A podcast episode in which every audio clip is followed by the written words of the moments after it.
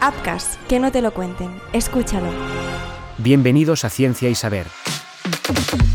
Hola, ¿qué tal?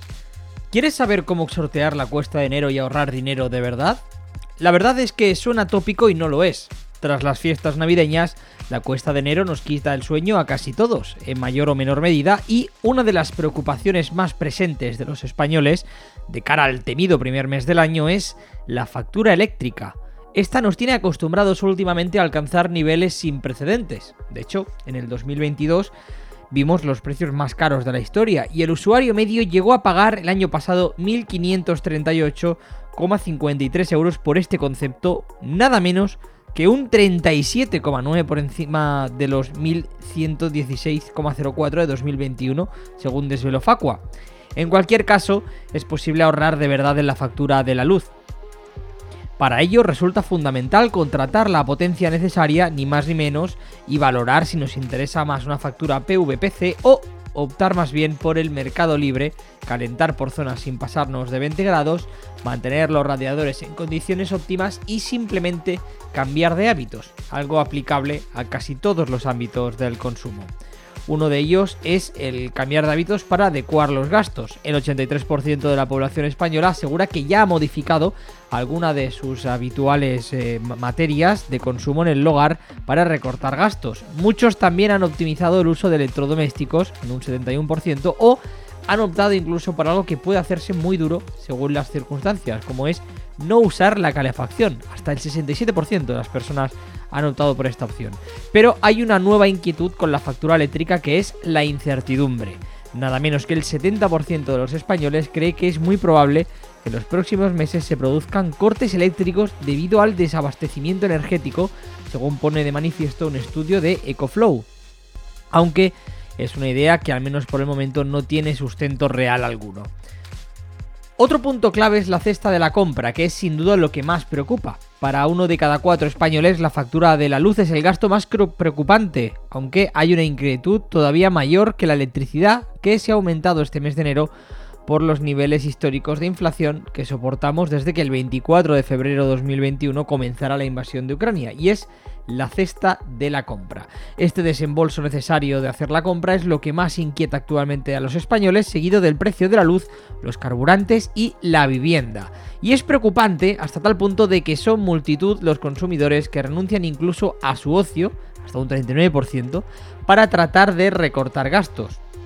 Pese a todo, el IPC ha dado una tregua a finales de diciembre cerrando el año en el 5,7%, un pequeño alivio si tenemos en cuenta que durante 2010 llegó a superar el 10%, aunque los alimentos se han disparado un 15,7%. Sin embargo, el Euribor no ha colaborado y ha alcanzado el 3%, algo que repercutirá nuevamente al alza de las hipotecas.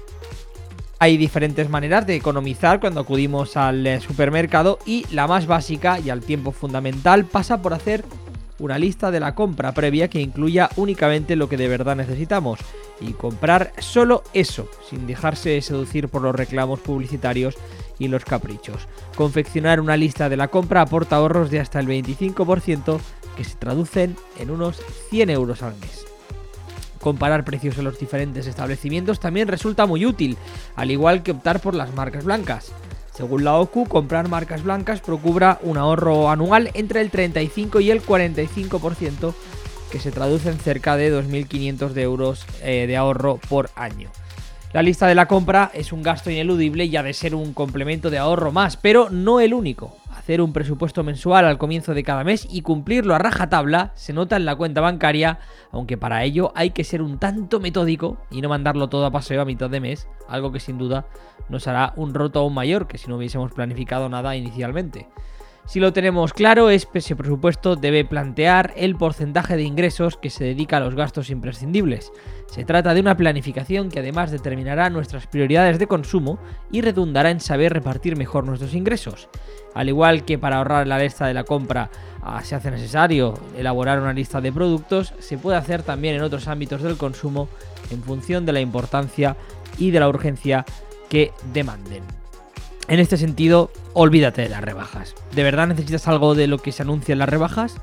Enero no es un buen mes para asumir nuevos gastos y tampoco para adquirir productos caros y presuntos saldos. lo mejor es olvidarse de las rebajas de enero a no ser que se haya planificado una compra en este plazo que sea verdaderamente imprescindible. El periodo de rebajas de enero se extiende además en la mayoría de comunidades autónomas, al menos hasta febrero e incluso marzo. Comprar lo innecesario en enero suele hacer más daño que en otros meses y por ello se debe tener más en cuenta. Para conseguir ahorrar es también necesario aplicar un consumo responsable que implica evitar desperdicios.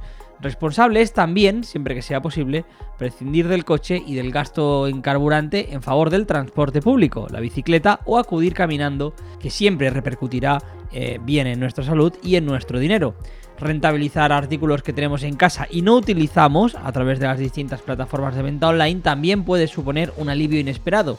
En cualquier caso, el ahorro se procura a base de prescindir de algunas cosas, y es que ahorrar siempre supone algún esfuerzo y algún sacrificio.